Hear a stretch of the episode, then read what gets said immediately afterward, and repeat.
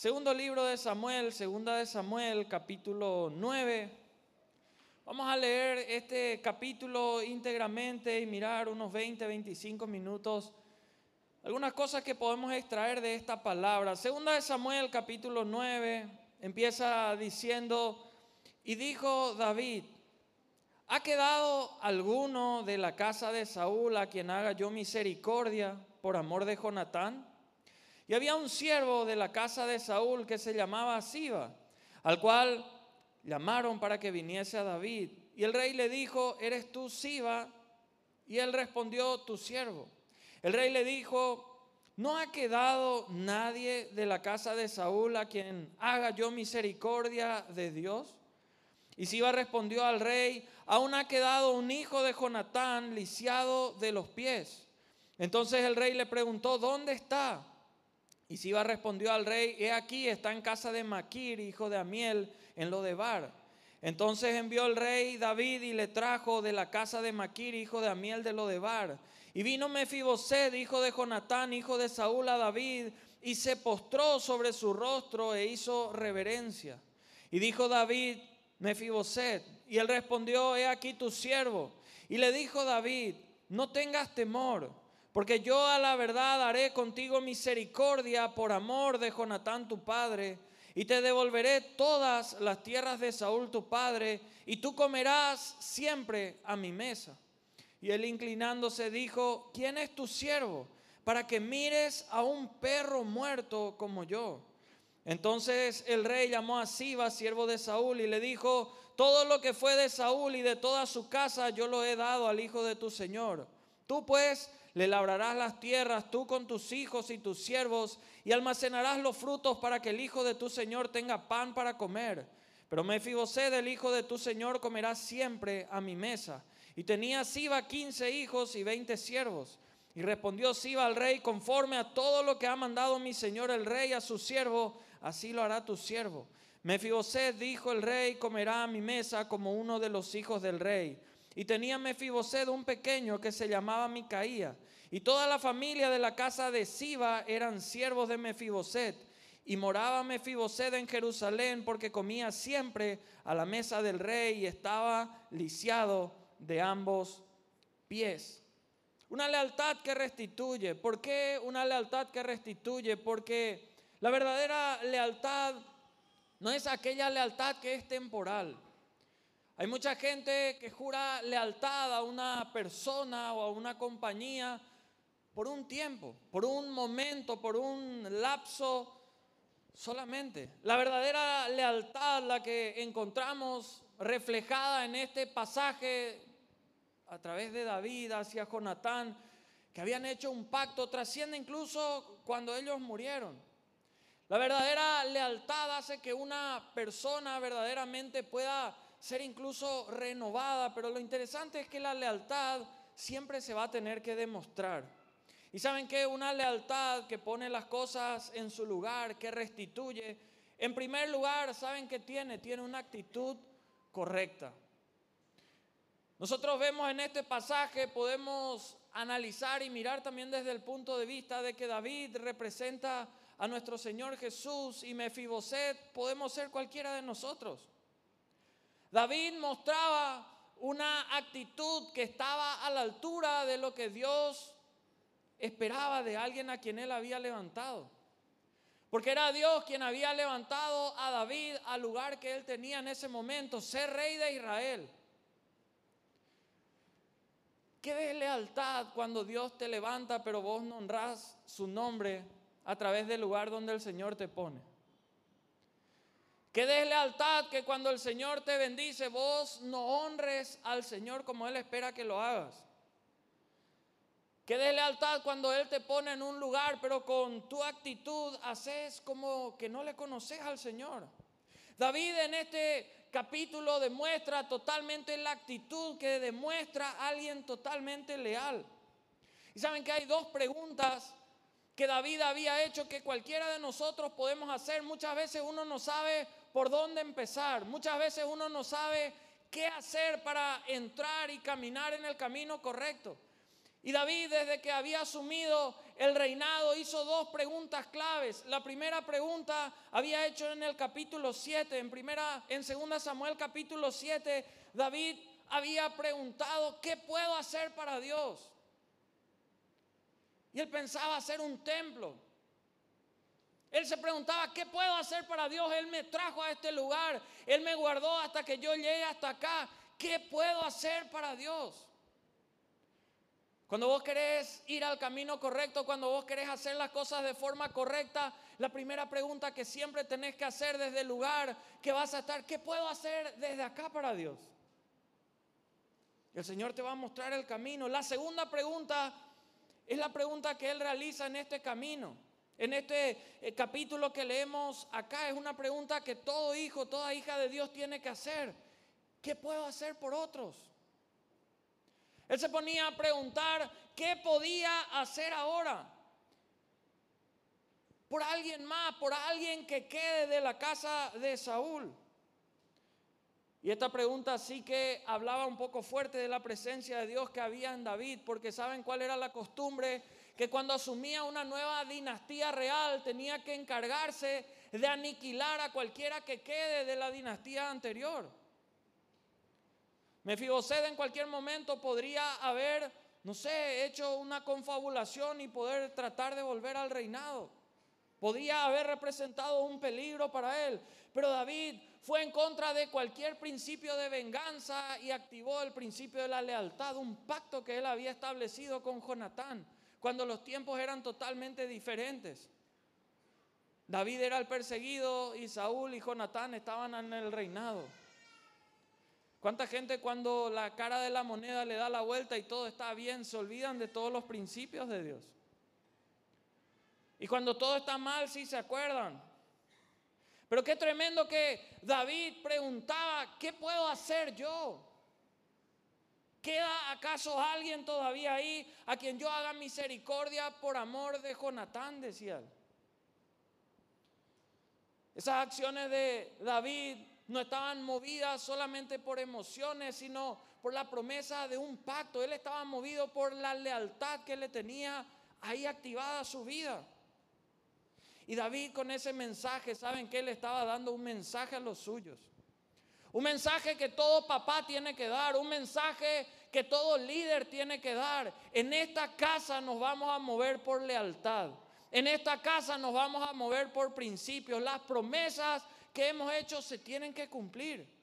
Las promesas que hemos dicho que vamos a hacer, tenemos que llevarlas a cabo, aunque haya muerto otra parte. Jonatán ya había muerto. Saúl ya había muerto. David podría haberse hecho como que eso ya quedaba ahí en el olvido. Pero David al inicio de su reinado estaba dando un mensaje a los suyos. Acá nos vamos a mover por lealtad. Las promesas se tienen que cumplir porque los hijos de Dios se mueven conforme al Señor se mueve. Y el Señor cumple todas sus promesas. El Señor no deja de lado ninguna de ellas. Por eso, en segundo lugar, las personas tienen que entender que deben unirse siempre y una lealtad que pone las cosas en su lugar siempre se va a unir con las personas correctas. Eso es demasiado clave. Una frase común dice, dime con quién andas, te diré quién eres. Y bueno, eso se ve tranquilamente en el día a día. Pero fíjense que en esta historia dice la Biblia que David tuvo que preguntar, versículo 2, había un siervo de la casa de Saúl que se llamaba Siba. Le llamaron Siba, fue clave. Porque Siba podría haber dicho, no, no queda nadie y no iba a pasar nada. Pero para que se cumpliese el propósito, el mensaje que el Señor quería dejar acá, tuvo que haberse conectado con Siba, la persona clave para que esto ocurra. El Señor tiene por delante tuyo alianzas correctas para llegar a lo que Él tiene establecido para tu vida. Y vos y yo tenemos que darle la libertad para que Él pueda unirnos con esas personas correctas. Siba era la persona clave en este lugar a quien Dios iba a usar para que Él pueda hacer misericordia. La motivación de David era hacer misericordia a alguien que quedaba por ahí. Y este dice, sí, ha quedado un hijo de Jonatán lisiado de los pies. Yo no sé cuántos de ustedes han tenido días difíciles. No hace falta que nadie diga yo o no sé quién está pasando quizá días muy complicados. Pero ¿saben qué? Si nosotros nos ponemos a analizar la historia de este hombre llamado Mefiboset, vamos a encontrarnos con que este sí que tuvo uno de esos días que nadie quisiera tener. En 2 Samuel capítulo 4, versículo 4, uno puede darse cuenta, dice Jonatán, hijo de Saúl, tenía un hijo lisiado de los pies. Tenía cinco años de edad cuando escuchó la noticia de la muerte de su abuelo Saúl y de Jonatán su padre. Ese día huyó con su nodriza a quien le tomó y mientras iban huyendo apresuradamente se cayó el niño y se quedó cojo. Su nombre era Mefiboset. Fíjense si no es un mal día, quizá el peor de todos. Te enterás que muere tu abuelo, te enterás que murió tu papá y como se vuelve un loquerío ese lugar ahí en el palacio, la nodriza le saca corriendo, le, se cae, le deja cojo, o sea, marcado de por vida. Dos muertes muy cercanas, una situación física que se va a quedar de por vida ahí con él, porque uno de repente supera de alguna forma el duelo, pasa de alguna manera, es terriblemente doloroso, tarda un tiempo, uno necesita cuántas cosas para pero se le quedaban marcas físicas a él. O sea, un día terriblemente doloroso. Cambió su vida para siempre. La Biblia menciona más detalles de este hombre Mefiboset. Cuando le pregunta a David a Siba, ¿dónde está este hombre? Le dice, sí, está en la casa de Maquir, hijo de Amiel. O sea, eso incluso representa la bajísima condición en la cual él se encontraba en ese momento. Ni siquiera tenía su casa. Tenía que vivir en la casa de este hombre, Maquir, hijo de Amiel. Estaba lisiado, había perdido a sus padres, había sido despojado del trono real, de todo lo que le correspondía, vivía en la casa de otra gente. Y dice en un lugar llamado Lodebar. Es interesante que todos los lugares, ustedes saben, en la Biblia siempre tienen un significado, representaban algo. Lo de bar en su composición de la palabra hebrea, lo significa no, de bar, palabras. O sea, un lugar donde no hay palabras. Un lugar de aislamiento, un lugar donde la gente iba para esconderse, para quedarse por ahí apartada. Qué tremendo que David tuvo que unirse con las personas correctas para llegar hasta ese lugar. ¿Y cuánta gente cuando está mal quiere ir a un lugar como lo de Bar, un lugar sin palabras, un lugar donde que nadie te hable, donde te escondas, donde nadie te moleste, donde ya no querés salir para adelante, ya y quizá puede ser la situación de mucha gente hoy. Encontrarse en un lugar como eso. Pero ¿saben qué? Una lealtad que pone las cosas en su lugar implica hacer algo que hoy el Señor quiere hacer con tu vida o quiere que vos hagas con la vida de alguien más. Implica moverse a la manera de Dios. ¿Y saben cuál es la manera de Dios de moverse? Dice la Biblia al versículo 5. Entonces envió el rey David y le trajo de la casa de Maquir, hijo de Amiel de Lodebar. ¿Saben qué? El Señor va a tu encuentro. Moverse a la manera de Dios es como el Señor que dice que Él está a la puerta y llama. Él hoy está, si vos estás conectado virtualmente o presencial, Él está a tu puerta llamando. Esta reunión no tiene otra razón de ser que no sea abrir su palabra y hablar del Señor. Y Él está yendo a tu encuentro. Tal vez vos te querías esconder de Él como Mefiboset. Tal vez querías irte lejos, pero el Señor hoy viene a tu encuentro. Dice la Biblia que vino Mefiboset, hijo de Jonatán, se postró sobre su rostro e hizo reverencia. Versículo 7, y acá viene lo que el Señor hace contigo. David le dijo a Mefiboset, no tengas temor.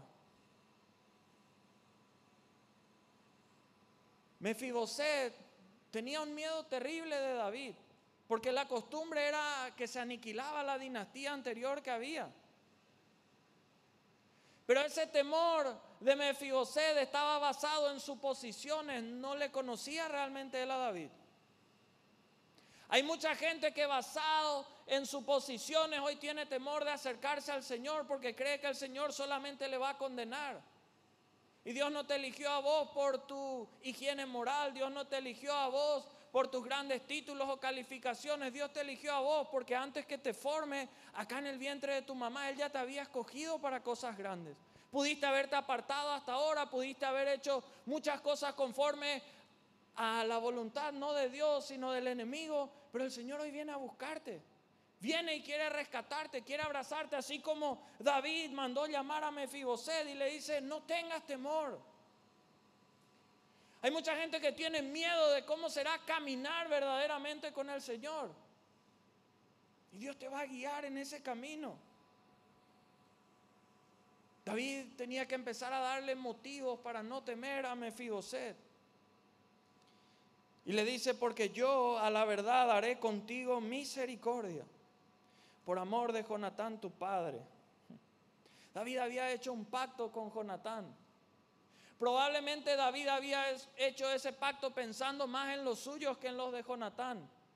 Porque en ese momento que hicieron el pacto, David era el que estaba siendo perseguido.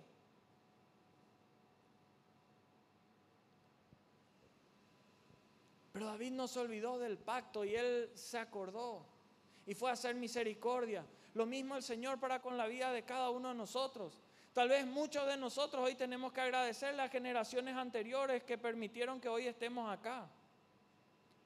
Y por misericordia las oraciones de tu papá o de tu mamá, hoy el Señor viene a tu encuentro, o de tu abuelo o de tu abuela.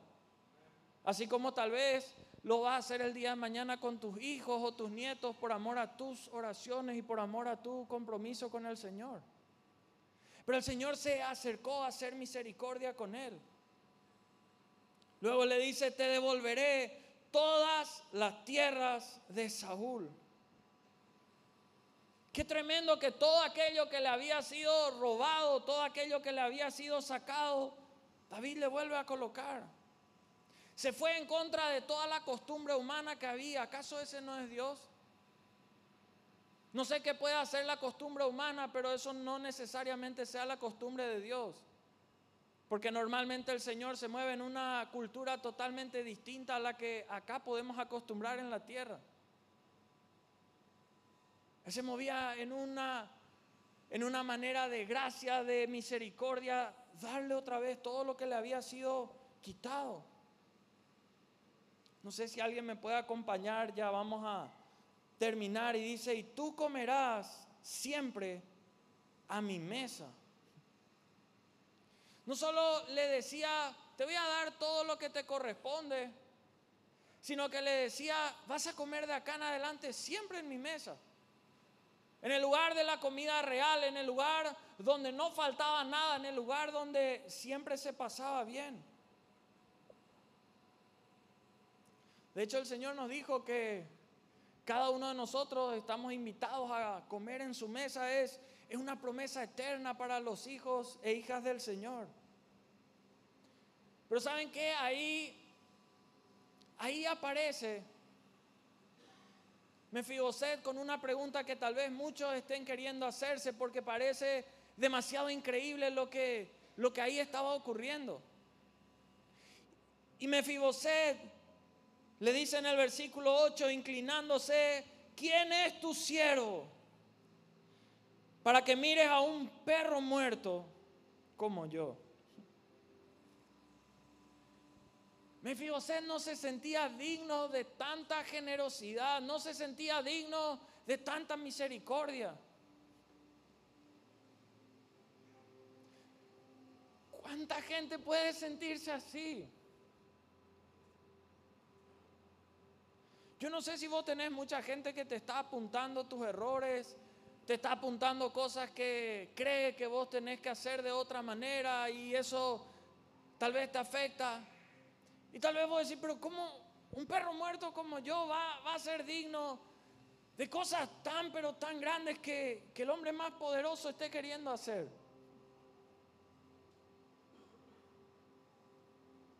Y de eso se trata la misericordia nos da. Qué tremendo lo que encontramos acá. Todos esos años me Mefiboset escondiéndose porque habían pasado algunos años. Yo no sé hace cuánto tal vez vos te estás escondiendo del Señor en tu lodebar. El Señor queriendo llamarte, diciéndote, no temas. Quiero hacer misericordia contigo. Quiero restituir los planes que tengo contigo, siguen igual, lo que yo te prometí, lo que es tuyo es tuyo. Quiero invitarte a sentarte a la mesa conmigo.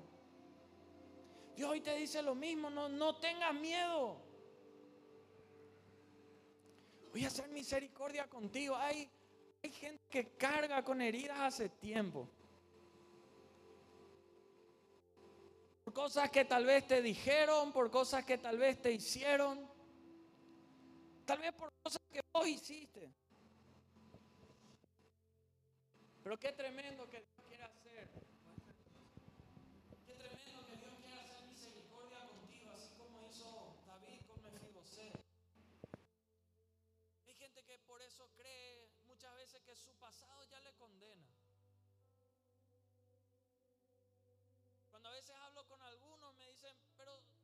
Supieses mi pasado, jamás me vas a decir que tengo otra oportunidad. Si, si vos supieses mi pasado, jamás me hubieses dicho, va a haber algo nuevo, algo diferente. Pero ¿saben qué? A veces Dios nos está diciendo a cada uno de nosotros, no me vayas más a buscar en, en tu pasado. Búscame ahora en tu presente y me vas a encontrar también en el futuro. Voy a estar, ahí es donde quiero estar contigo. Y te voy a restituir todo lo que el diablo te robó.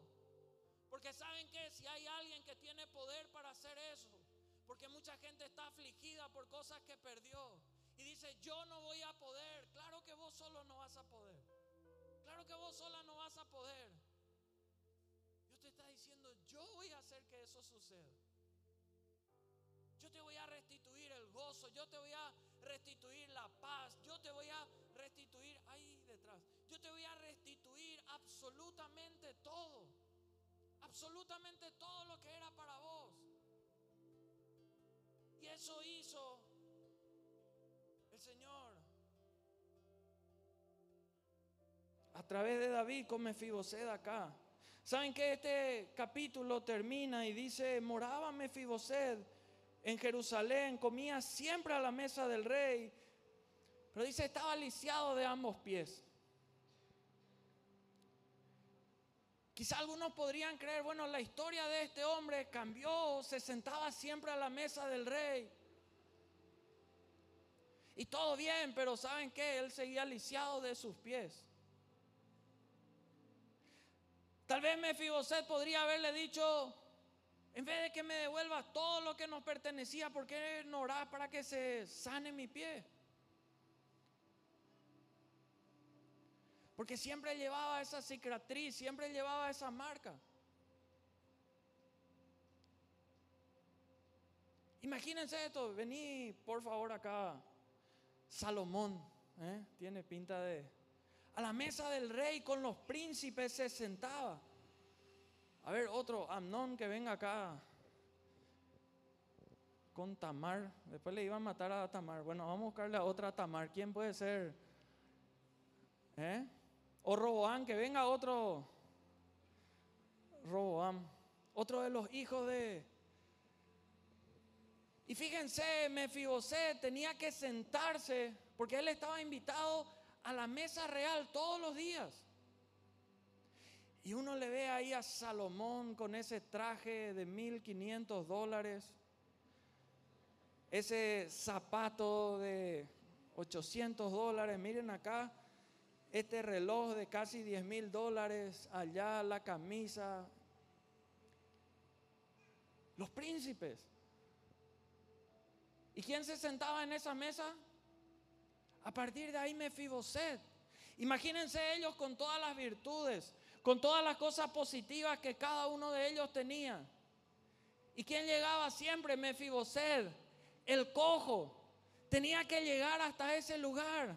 La Biblia dice que él estaba lisiado de pies.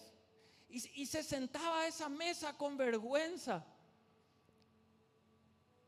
Imagínense, él ya estaba a la mesa, pero siempre estaba con su problema en los pies. Siempre estaba de esa manera, sentado a la mesa, estaba en el mismo lugar compartiendo. Tráigame el mantel. Qué vergüenza estar de esta manera, todos ellos de esa posición. Vamos a poner el mantel. Ahí me ayudan los...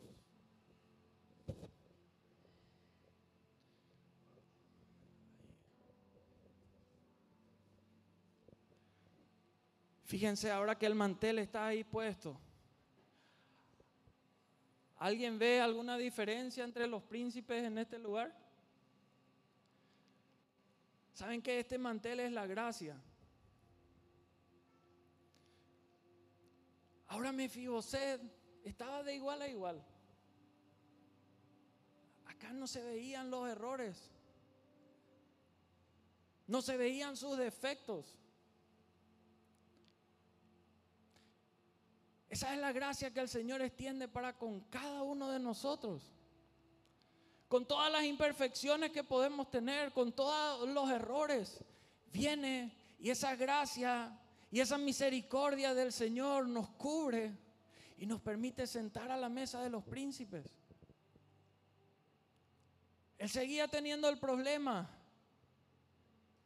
pero ante los ojos de todos estaba a la mesa del rey, con los príncipes de igual. Y es lo que el Señor hace contigo. Yo no sé, la historia no menciona cómo siguió Mefibosé después. Probablemente habrá seguido en ese lugar bien.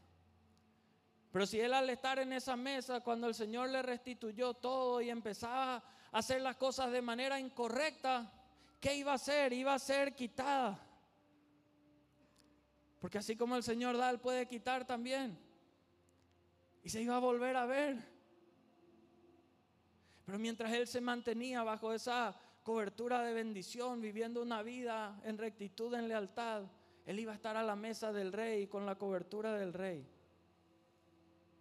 Gracias a los príncipes de este lugar. ¿Saben qué?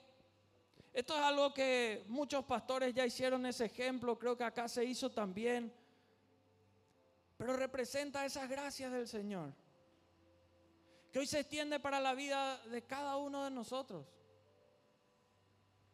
Hoy el Señor quiere venir a cubrir. Él te dice, no importa qué puedan opinar los demás, no importa qué vos puedas hacer ante los ojos de los demás, yo te invito a la mesa del rey. Yo te invito a mi mesa. Dios tiene planes contigo, no se cansó contigo.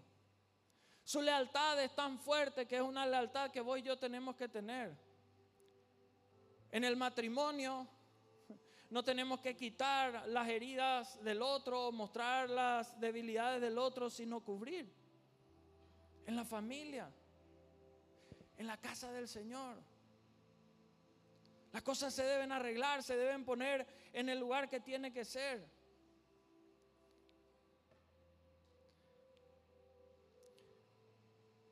Cada uno de nosotros podemos haber sido como Mefiboset. Nos escondíamos. Quizá pudimos estar en una pobreza moral, en una pobreza de fe, débiles, cojos, temerosos ante el Señor, separados del Señor a raíz de antepasados nuestros que pudieron haber hecho mal las cosas o separados del Señor debido a nuestras acciones deliberadas en contra de sus principios. Pero hoy ese amor del Señor viene a buscarte a cada uno de los que estamos acá. Viene a buscarte. Viene hacia vos a invitarte a que te sientes a su mesa y a partir de ahí puedas actuar conforme Él te llame a hacer. ¿Saben qué? No solo el Señor quiere hacer eso con nosotros, el Señor quiere que vos y yo hagamos eso con otros también. Porque así como recibimos del Señor, tenemos que dar también con otros. Mefiboset, si vamos a ir al caso, representaba a la familia enemiga de David y los suyos. Fue a bendecir a alguien de los enemigos. Eso hace un hijo de Dios al que habla mal de vos. Habla mal de vos en las redes sociales, habla mal de vos con otros en la célula, en el culto. Hace como David, pagale bien por mal. Como dice la Biblia, no seas vencido de lo malo, sino vence con el bien el mal. Nosotros deberíamos buscar a los que así como Mefiboset están pobres conducirlos a otro lugar. Buscar y bendecir a aquellos que aún ante los ojos de la gente tal vez ni lo merecen. Ahí donde estás, yo te invito a que puedas cerrar tus ojos por un ratito. Hoy el Señor te vuelve a recibir en casa y quiere hacerlo para siempre. Ese amor suyo que es inagotable. Hoy el Señor ahí de tu lodebar, ahí de ese lugar apartado, escondido. Hoy el Señor te encontró. A veces llega en el momento donde menos pensamos donde menos esperamos, pero hoy el Señor viene y quiere llenarte de amor, quiere llenarte de propósito. Porque hay un destino de bendición que Dios tiene para contigo, que Dios tiene para con cada uno de sus hijos e hijas. Y hoy Él te dice, no tengas miedo. Porque tal vez sí, tengo miedo de volver a fallar, tengo miedo de volver a empezar y luego caer. Tengo miedo de decir hoy que sí, pero mañana no tener la fuerza para seguir en ese camino. Hoy el Señor te dice, no tengas miedo.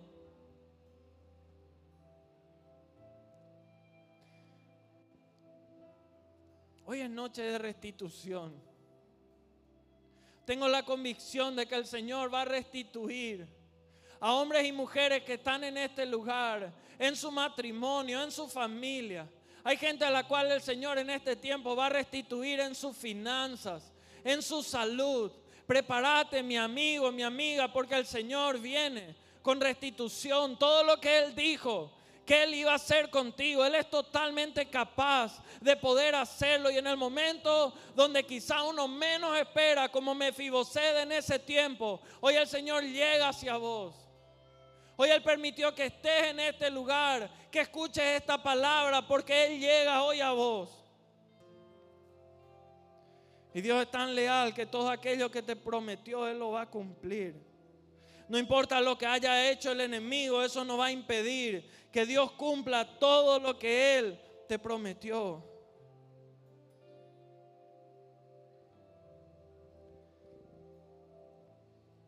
Te animo a que empieces a hablar con el Señor ahí en el lugar donde estás. Si conoces esta canción, también puedes hacer de ella tu oración.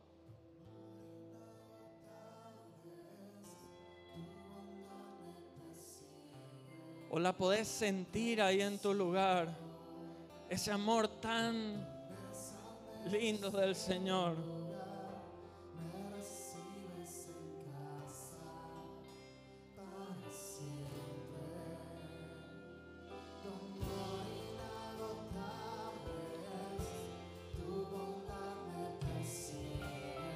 Él no se cansó. Sí, Señor.